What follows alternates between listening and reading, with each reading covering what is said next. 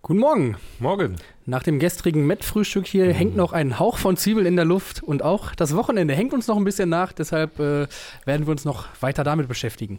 Auf geht's. Freue mich. Das Elf-Freunde-Themenfrühstück um 10.30 Uhr live bei YouTube und kurze Zeit später überall, wo es Podcasts gibt.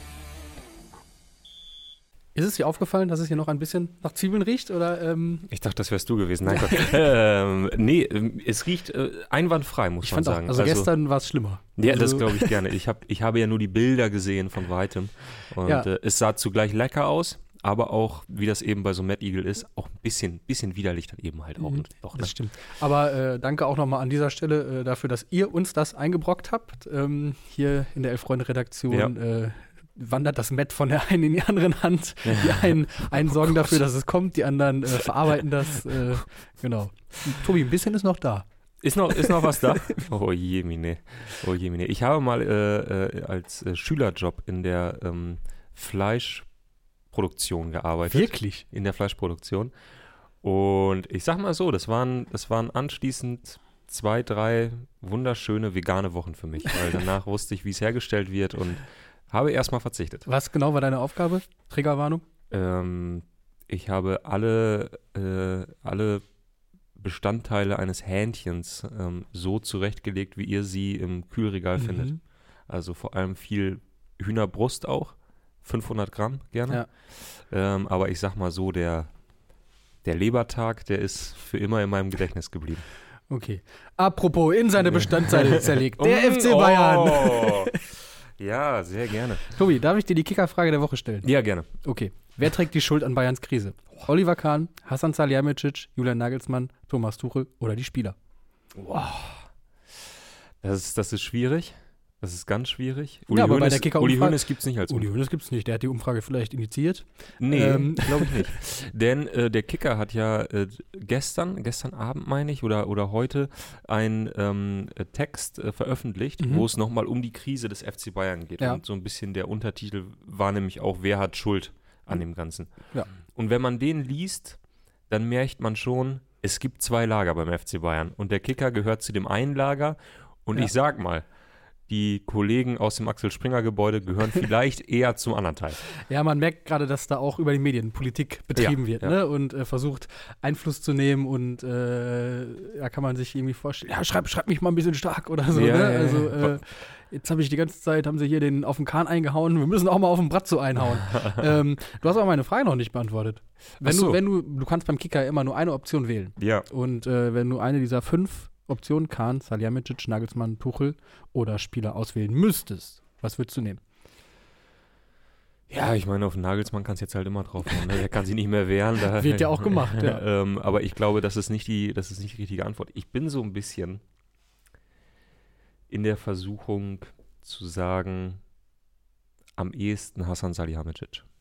Also wenn du meine ehrliche Meinung dazu hören möchtest, mhm. glaube ich, am ehesten er. Ja, bin ich, bin ich bei dir, weil es ist auch das ist mir was, was gerade zu lesen ist und wenn man sich dann auch damit auseinandersetzt und beschäftigt und sich fragt, okay, was ist das für eine Mannschaft, die gerade auf dem Platz steht, wer hat die zusammengestellt? Mhm. Natürlich sind das auch Entscheidungen, die irgendwie abgenickt werden vom, von Kahn als Haupt-CEO. Ja. Aber ähm, ich fand, gegen Mainz hast du halt gesehen, dass da eine Mannschaft auf dem Platz steht, die als Mannschaft nicht funktioniert. So. Ja, und ja. das war nicht das erste Mal der Fall. Äh, und deshalb ähm, sind wir beide anscheinend tatsächlich auch mit den Kicker-Usern äh, ah, auf, auf Wellenlänge. Wie haben die abgestimmt? Äh, 69,25 Prozent, also äh, sehen äh, die Schuld an der Bayern-Krise. Okay, aber die, die Kicker-User werden ja alle den Kicker-Artikel wahrscheinlich gelesen haben oder sehr viele von ihnen und ja. von daher natürlich ja. voreingenommen. Ne? Das muss man ganz klar so sehen. Ähm, naja, ich meine, über all das, was wir hier gerade reden, ist eigentlich so eine Frage, die ist mir eigentlich zu langweilig. Also dieses, okay dieses Wer hat Schuld mhm. an der Bayern-Krise. Also ich, ich verstehe schon, dass Leute am Stammtisch oder wo auch immer oder im, im Sport 1 Doppelpass, was ja nun mal ein Stammtisch ist, äh, da gerne drüber reden. So, wer hat Schuld? Ist es Kahn? Ist es Salihamidzic? Ist es der Trainer? Sind es die Spieler? Ist es jemand ganz anderes? Ähm, und am Ende ist mir das A, ein bisschen zu langweilig. Freust du dich einfach über das Ergebnis? Ich freue mich über das Ergebnis natürlich. Ähm, ich glaube auch, dass wir alle dann viel zu wenig über die Interna im Verein ja. wissen, als dass ja. man da wirklich was zu mhm. sagen könnte, denn du meintest gerade, äh, und äh, ist ja auch nicht verkehrt, aber du meintest ja gerade so ein bisschen, naja, die werden halt so gegenseitig so ein bisschen hoch und runter geschrieben und dann fragt man mal bei den Medien an, mhm. äh, aber so funktioniert es ja auch nicht, sondern die, die Kollegen sprechen halt eher mal also mit ich dem hatte den Kollegen Hönes gestern am Telefon, der hat gesagt, okay. wir sollen mal was für ihn tun. Klar, Angela Merkel hat ja gerade auch noch durchgerufen, ja. welche Themen wir heute äh, besprechen sollen. Nee, ähm, sondern die Kollegen sprechen ja äh, entweder ein bisschen mehr mit der einen Seite oder ein bisschen mehr mit der anderen Seite oder folgen vielleicht eher diesem einen Argument oder eher dem anderen oder, oder wie auch immer bewerten das Ganze. Ja. Und am Ende bist du aber halt nicht, ist niemand dabei gewesen, außer die handelnden Personen. Und ich sag mal so ein Argument wie, naja gut, Manet ist halt ein Brazzo-Transfer mhm. äh, und generell ist Salihamidzic halt verantwortlich für den Kaderbau des FC Bayern. Das funktioniert natürlich, diese, diese Schiene.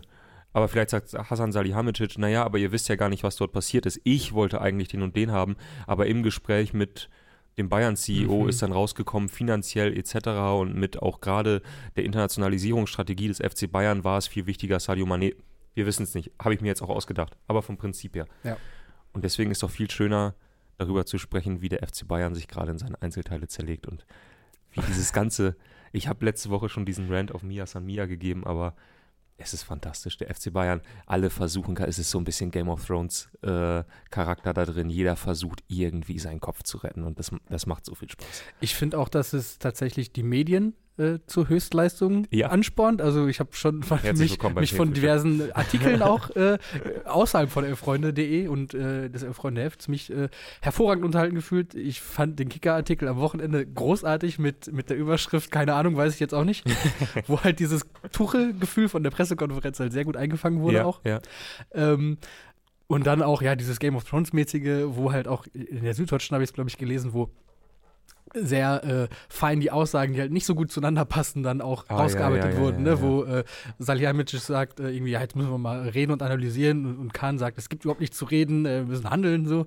Und äh, Tuchel kriegt nur noch ein keine Ahnung raus, weiß ich jetzt auch nicht.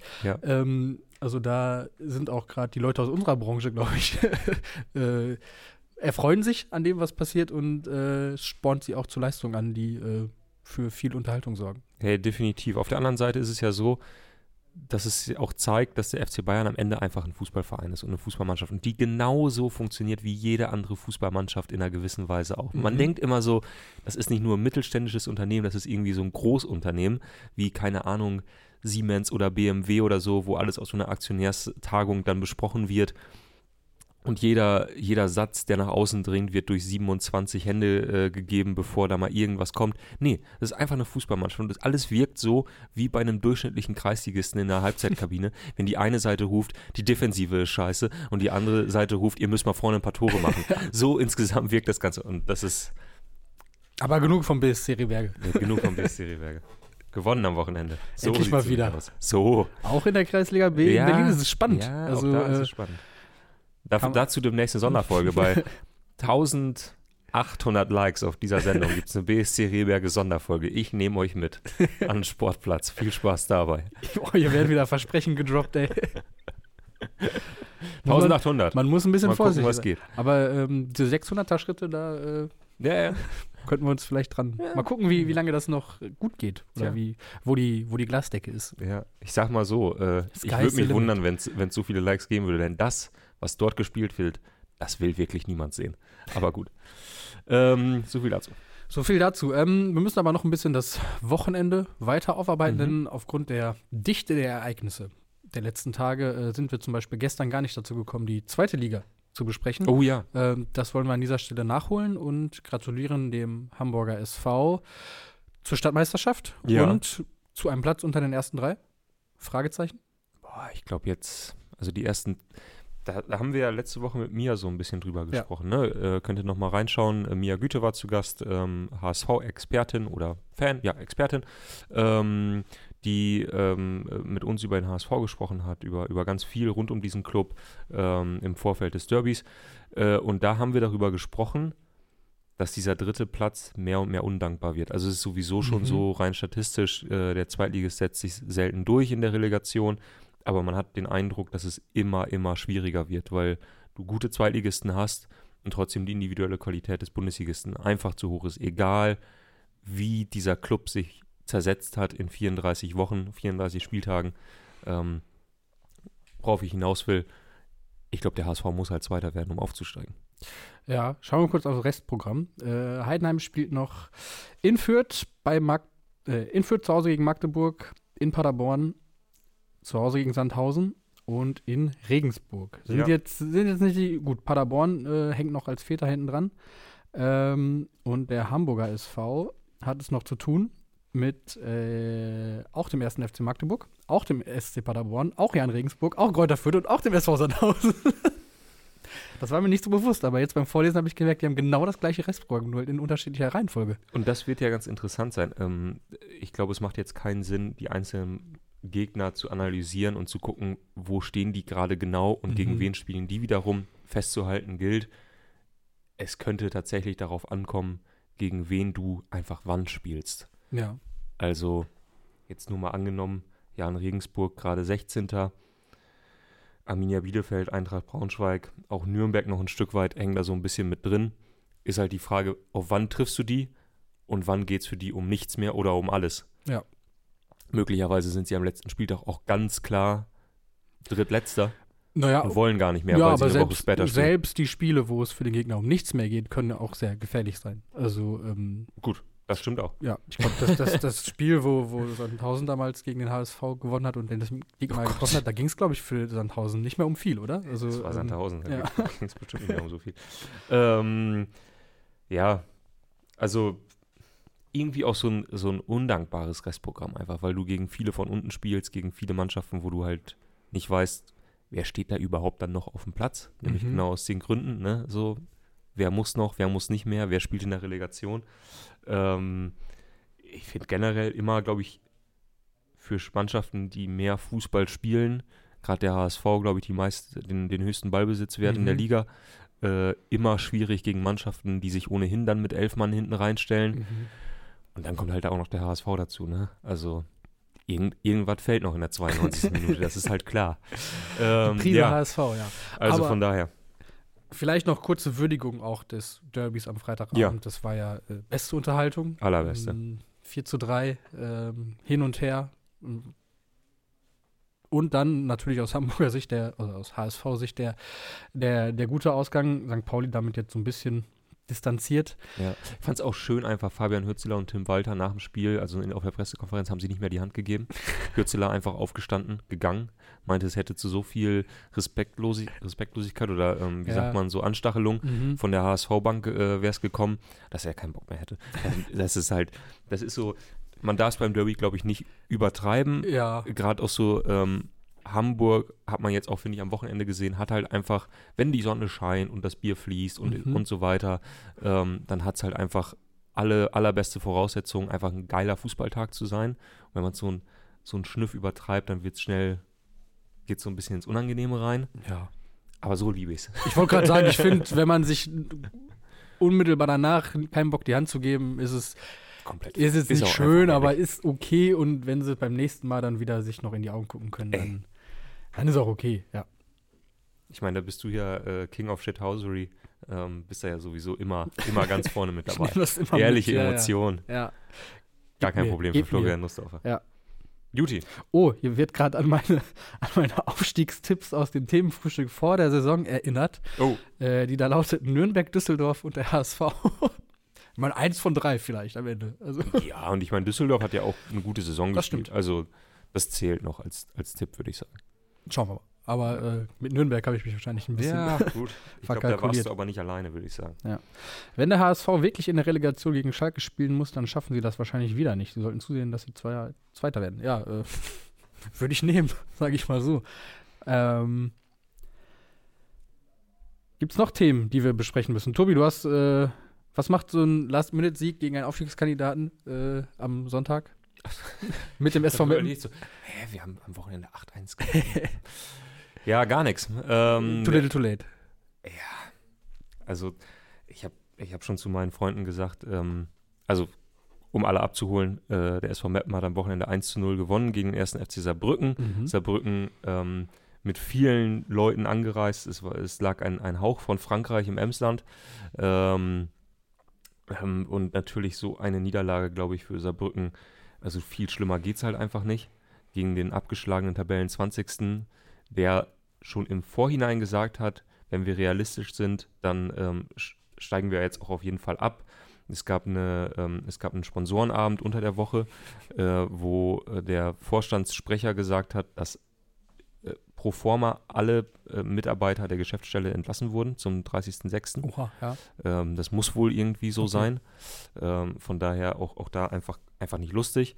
Ähm, und naja, ich habe schon zu meinen Freunden gesagt, ähm, auch das passt natürlich und du willst es als Fan nicht, du willst dann einfach auch würdelos absteigen auch einfach, äh, dann, dann lass dich halt abschießen, damit auch für alle klar ist. Und jetzt auch noch so ein, weißt du, so der fast kopflose Nick, der da irgendwie äh, äh, immer noch ums Überleben kämpft, das, das ist mir gar nichts. Also jetzt, ich weiß halt auch einfach am Wochenende, natürlich werde ich nochmal gucken, ob in Wien, Wiesbaden, ob da nicht irgendwie was geht. Und natürlich geht da nichts. Auch von oben, ne? Ja, ja natürlich wird da nichts gehen. Also nichts gegen diesen Erfolg, aber das, da muss schon nicht mit rechten Dingen zugehen. Und jetzt wieder, wieder mit, ach nee, du als Schalker. Ja. Du weißt doch, wie das ist. Will man dann hier irgendwann auch den Deckel drauf haben und sagen, der Patient ist tot und komm. Naja, jetzt gerade jetzt gerade jetzt gerade lieber nicht, aber in der Saison, wo es äh, dann alles darauf hindeutete, ähm, habe ich schon auch darauf gewartet, dass der Deckel irgendwann drauf ist, weil ja klar war, dass da nichts mehr gehen wird. Und dann fand ich aber die Zeit, wo es dann klar war, die war dann auch, da äh, gab es nochmal so einen Sieg gegen Frankfurt, der irgendwie ganz schön war, wo dann auch viele Junge äh, mhm. so ein bisschen rangeführt wurden an die Mannschaft. Ähm, aber ja, das war Abgesang. Also und ich möchte aber schon, das, das große Wehren möchte ich eigentlich schon sehen, aber vor allem dann, wenn es noch äh, wenn es noch wichtig ist. Ja, ja, ja. Äh, hier wurde gerade gefordert, dass wir noch kurz die äh, U19-Bundesliga ansprechen oh, sollen, denn okay. äh, machen wir gerne. Wir haben einen neuen deutschen Meister. Ja, herzlichen den Glückwunsch. Ersten FSV Mainz 05, Na klar. Borussia Dortmund, geschlagen. Ein bisschen, bisschen überraschend kommt es dann halt doch. Ne? Also ja. man hat jetzt den FSV Mainz nicht mit, also man hat ihn natürlich schon mit guter Jugendarbeit insofern äh, im, im Sinne, dass sie halt ein vom Grundsatz her erstmal so, so ein gewisser Ausbildungsverein oder ähm, naja, das ist eigentlich auch nicht richtig, denn, denn, natürlich, sie holen viele Spieler auch einfach aus dem Ausland, äh, entwickeln sie weiter und verkaufen sie mhm. dann wieder. Aber man hat sie jetzt nicht so als den ganz großen Jugendclub in Deutschland äh, im ersten Moment. Also ich glaube, wenn man Leute auf der Straße fragen würde, äh, wer macht gute Jugendarbeit, äh, dann käme halt eher so Dortmund, Schalke, Hertha, ähm, Hertha natürlich, Wolfsburg, ähm, Leipzig aus Gründen, ähm, ja. Hoffenheim. Das sind ja erstmal so die, die klassischen Clubs. Und zudem muss man sagen, Dortmund eigentlich auch mit einer, nach allem, was man hört, ich habe sie nie, noch nie spielen sehen, mhm. ähm, mit einer fantastischen A-Jugend. Dortmund hat vier der letzten sechs deutschen U19-Meister gestellt. Hm. Also da war zuletzt schon noch ein Übermacht. 2020, 2021 gab es keine Meisterschaft, Corona-bedingt, aber äh, 22, 19, 17 und 16 war Dortmund Meister. Mhm. Und ähm, der FC Bayern zuletzt übrigens 2004. Ja, der FC Bayern hat, also ja. das, das denkt man halt immer, aber deren Jugendarbeit ist einfach nicht, nicht so gut im Sinne von, dass sie erfolgreich. Mhm. Das ist ja auch immer so eine Frage. Will man ähm, Erfolg oder will man, geht es um Erfolg in der A-Jugend oder geht es darum, irgendwie einfach Spieler zu entwickeln, die dann entweder verkauft werden können oder äh, auch wirklich der ersten Mannschaft dienen können? Das muss ja nicht zwangsläufig zusammengehen, ne? Ja, total. Also da auch reden wir kurz über den SV Meppen. Klar. Denn äh, die A-Jugend vom SV Meppen ist dieses Jahr sensationell für deren Verhältnisse in der A-Jugend-Bundesliga geblieben. Sie haben mhm. den Klassenhalt geschafft, was in der A-Jugend-Bundesliga, das, ja, äh, das sind ja drei Staffeln, Nord, Südwest, äh, Nordwest, Süden. Ähm, und das ist gar nicht so einfach, dort drin zu bleiben, weil es unglaublich viele Absteiger gibt. Auch aus Gründen, e-, einmal, weil halt so viele Bezirke oder, oder Regio Regionen dann ja. wieder und ähm, man will ja auch eine gewisse Durchlässigkeit dort. Und beim SV Meppen, das ist halt so Jugendarbeit mehr so im klassischen Sinne, sag ich mal. Ne? Also die, die, haben zwar auch so ein, so ein NLZ und so, aber da gibt es jetzt kein Internat dran und da wird jetzt auch, soweit ich weiß, da wird keiner bezahlt oder mhm. Ablöse oder sowas. Ähm, und natürlich, als ich das so gehört habe, dachte ich so, boah, okay, krass, ey, dann spielen die ja einen richtig guten Fußball. Bis irgendwann ein Kumpel, der bei Hertha BSC arbeitet, gesagt hat, naja, man muss halt schon dazu sagen, da beim SV Meppen spielen halt nur älterer Jahrgang und bei Hertha mhm. BSC, die Meister geworden sind, spielt halt im Grunde nur noch jüngerer Jahrgang, okay. weil man bei den Bundesligisten, die Spieler holen wollen, weiß man halt, ja. wenn die älterer Jahrgang sind und noch A-Jugend spielen müssen, dann taugen die nichts. Weil sie noch nicht in der Bundesliga spielen, ja. dann wird das wahrscheinlich nichts. Und das finde ich schon interessant. Also das ist ja so ein bisschen, naja, kurzer, ja. kurzer Flo, Exkurs. Flo, der Geograf, äh, erinnert hier nochmal kurz an Spieler aus der Mainzer Jugend, die es auch in der, in der Vergangenheit äh, geschafft haben, den Sprung in die Bundesliga. Mhm. Ähm, zählt hier auf Baku, Serda, Hack, Bell, Burkhardt, Barrero, Zentner, Florian Müller. Ähm, was ja auch nochmal unterstreicht, dass äh, dieser A-Jugendtitel jetzt wahrscheinlich eben kein Zufall ist, ne? sondern ja. dass da auch äh, in der Vergangenheit schon gut gearbeitet wurde. Ja, ja, ja, das wollte ich jetzt auch nicht. Ja. Ich meinte es wirklich mehr so, mhm. ähm, so Jeopardy-mäßig äh, zählen sie fünf Vereine mit guter Jugendarbeit auf. Ich glaube, die wenigsten würden erstmal sagen, Mainz 05, sondern aber das hat ja, ja, ja. mehr Gründe derjenigen, ja. die, die sich daran erinnern, als faktisch. Naja. Gut. Wird heute Fußball gespielt? Äh, ich gehe zum Training, wenn du das meinst. Ja, zum Beispiel. Äh, ansonsten, äh, nee, ich äh, musste gerade nur dran denken, ähm, am Wochenende ja. Äh, bin ich möglicherweise bei einer Aufstiegsparty. Wow. Nämlich am Freitag, da schaue ich mir schon mal ganz genau an, was so in der Regionalliga Nord geboten wird. Ah ja. Und bin beim VfB Lübeck. Oh, ja. stimmt, die können aufsteigen, ne? Die können aufsteigen am Wochenende. Äh, bin ich mal gespannt. Stadion an der Lohmühle. Äh, sehr schickes Ding, finde ich. Guter, guter Mix aus ähm, neuer oder halbneuer mhm. Haupttribüne und sehr viel alt und Stehplatz. Äh, da freue ich mich drauf. Ja, äh, kannst ja ein paar Fotos an die, genau. ans, ans T-Frühphon schicken. Mache ich. ich. Da tun. freuen wir uns. So. Mal gucken, ob Felix Kropper die mit auswählt. Juti, ich würde sagen, wir sind, äh, wir sind ziemlich am Ende. Mhm. Ähm, sprechen morgen wieder. Dann mit äh, Kollege Christoph Biermann. Oh ja. Über die aktuellen Entwicklungen im deutschen Fußball oder auch international. Ich wollte gerade sagen, denn wir werden Abend. auch mal international schauen, denn in England steigt ein nicht ganz unwichtiges Spiel im mhm. Kampf um die Meisterschaft. Und da könnt ihr euch jetzt schon, ähm, könnt ihr euch jetzt schon drauf freuen, morgen Abend Ticker, Manchester City gegen Arsenal. Gehen wir rein. Ja. In diesem Sinne. Schönen äh, Dienstag. Schönen Dienstag. Bis Macht's morgen. gut.